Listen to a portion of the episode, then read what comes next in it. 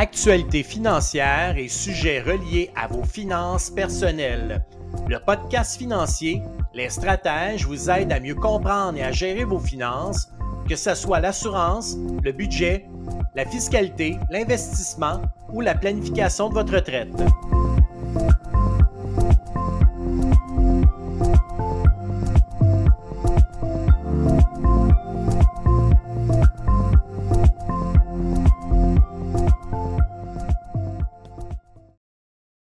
Bonjour tout le monde, merci de nous écouter en si grand nombre. Aujourd'hui, on a décidé d'y aller un peu plus léger comme sujet, mais tout aussi éducatif et pratique, les dépenses du temps des fêtes.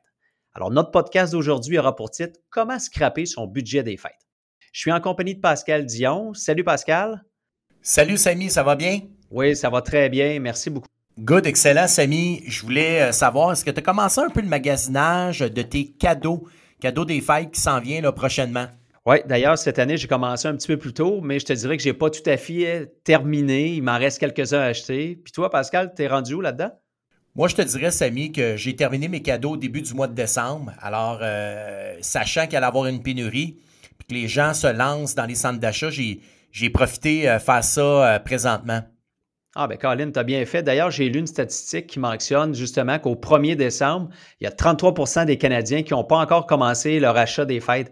Donc, on dit que les Québécois et les hommes ont tendance à magasiner plus tardivement. Est-ce que c'est ton cas à l'occasion ou euh, c'est nouveau que tes, euh, cadeaux étaient euh, prêts d'avance, toi, Samy? Ah, je te dirais que c'est assez nouveau. En fait, je ne suis pas surpris, Samy. Mais de mon côté, je te dirais que c'est pas rare que je commence dès septembre à trouver des cadeaux à offrir à mes proches. J'ai une question à poser à l'auditoire. Avez-vous déjà entendu quelqu'un dire cette année pour les fêtes, je vais respecter mon budget? Ben oui, toi et à chaque année, on le dépense.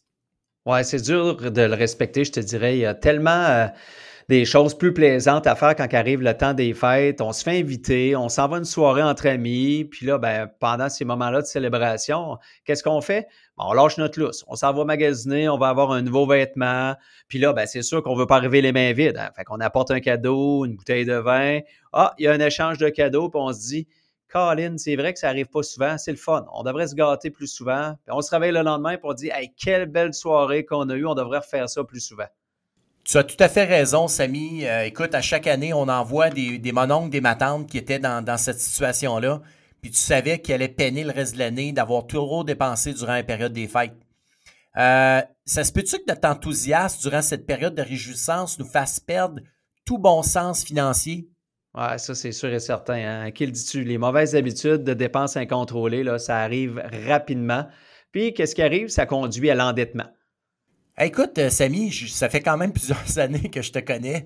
Peux-tu me parler d'un petit achat, là, tu sais, un petit achat incontrôlable et imprévu que tu as fait? Là? Euh, t'en as-tu un dans ta mémoire? Ah, je te vois venir, là. Tu parles d'un achat là, qui remonte à plusieurs années, là. Ouais, c'est certain que je m'en souviens. Un jour, je me suis acheté un spa d'environ 10 000 puis je commençais ma carrière de conseiller.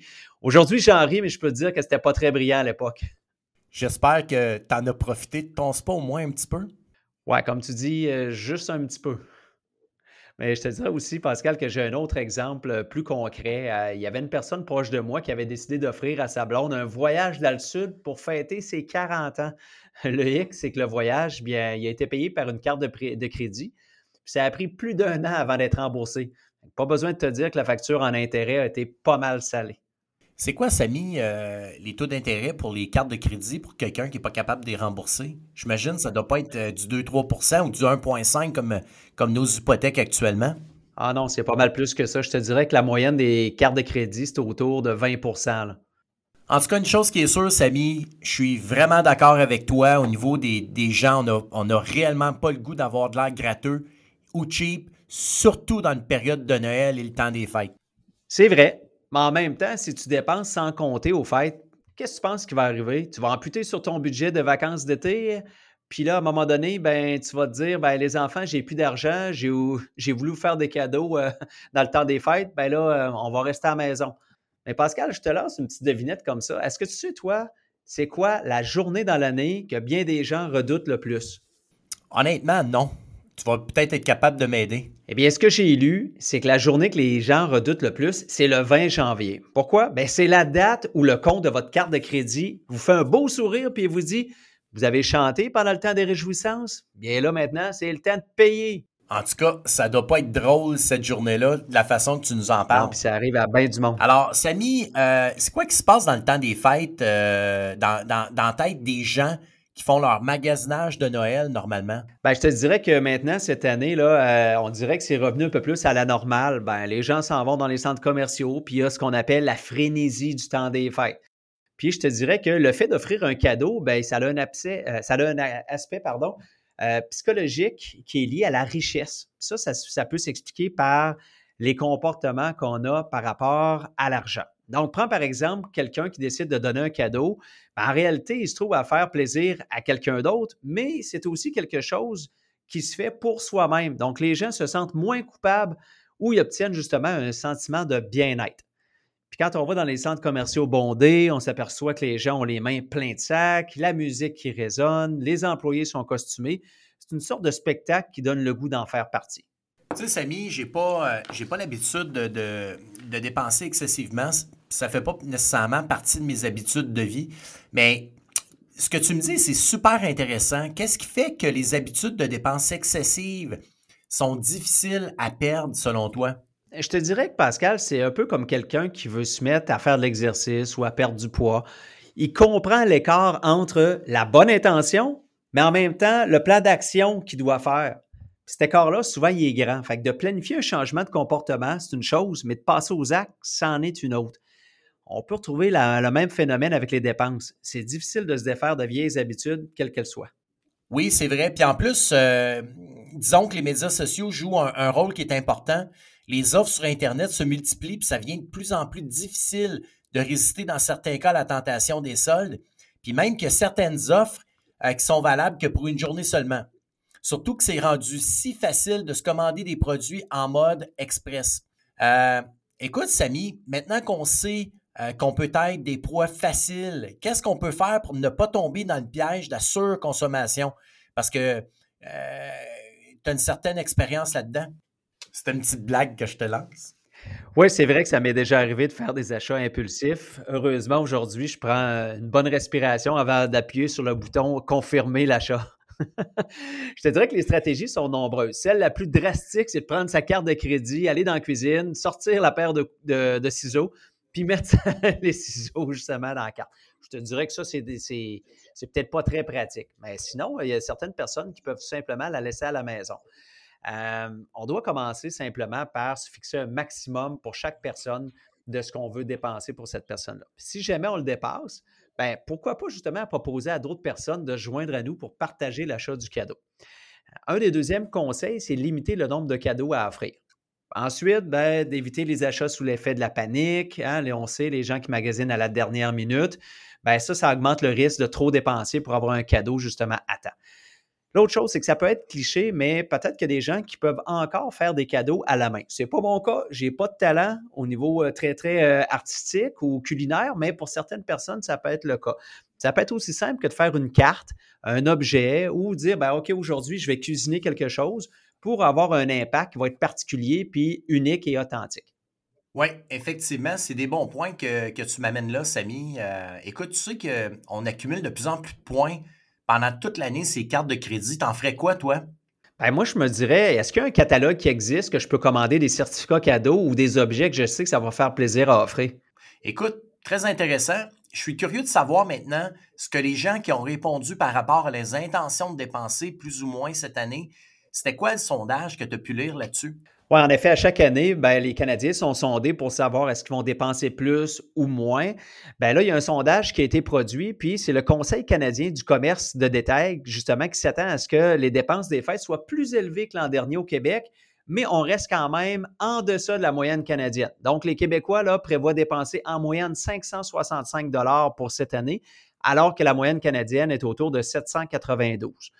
Puis, ils disent que le budget des Québécois connaît une augmentation de 11% par rapport aux dépenses déclarées en 2020. Donc, ce que tu me dis, c'est que euh, les gens pensent dépenser environ 565 dollars pour le temps des fêtes, ce qui est en deçà de la moyenne canadienne. Euh, puis on se considère quand même relativement généreux. Euh, qu'est-ce qui fait qu'on a des bonnes probabilités de dépasser le budget qu'on s'était fixé au départ? Tu sais, des fois, on voit ça, tu as deux, trois parties dans, le temps des fêtes, oups, amène une bouteille de vin, amène un autre. C'est sûr que tu n'arriveras pas avec la bouteille à 15 pièces parce que tu ne veux pas paraître trop cheap. T'en penses quoi, toi, Samy? Ah, c'est sûr que ça, c'est juste une statistique quand les gens disent qu'ils vont dépenser 565. Tu l'as dit. À partir du moment où tu as deux, trois, quatre parties, ben, il faut que tu calcules tout ce qui, compte par rapport à ce party-là, c'est-à-dire ton déplacement, le coût de l'essence qui est plus cher, la bouteille de vin, le petit cadeau. Moi, j'ai l'impression que bien des gens vont défoncer encore une fois leur budget cette année. C'est excellent, Samy, c'est vraiment bien. En, tout cas, de tout ce que j'entends, c'est que l'important, c'est de revenir à l'essentiel. Euh, selon moi, trouver l'équilibre entre les dépenses des fêtes euh, et les valeurs derrière cette célébration familiale. Parce qu'entre autres, on n'a pas nécessairement besoin d'acheter des cadeaux à, tout rompre et des valeurs qui, qui finissent plus. Je ne sais pas qu'est-ce que tu en penses là-dessus. L'important, je pense, c'est du passer des, moments de qualité avec les gens qui, nous entourent. Puis, tu sais, ça peut être de dire, on va faire un, souper, puis on demande à quelqu'un, à chaque personne d'apporter un, un, petit plat. Fait que c'est une façon, justement, d'avoir une belle soirée sans nécessairement défoncer son budget. Donc maintenant, si tu avais un petit mot à, nous dire pour la fin, euh, Samy, ça serait quoi? Bien, je te dirais, Pascal, que pour bien des gens, c'est difficile de changer des habitudes de vie. Puis si les gens ont besoin d'aide, bien, toi et moi, on est là pour les aider à organiser, par exemple, leurs fonds, établir un budget et même bien, donner un cadre financier pour que vous puissiez atteindre plus facilement vos objectifs financiers. Je te remercie, Samy. C'était un très beau podcast. Euh, je vais te souhaiter un beau temps des fêtes. Puis euh, on équilibre le budget. Et voilà, ben bonnes euh, bonne vacances et bon temps des fêtes à tous ceux qui nous suivent sur notre podcast.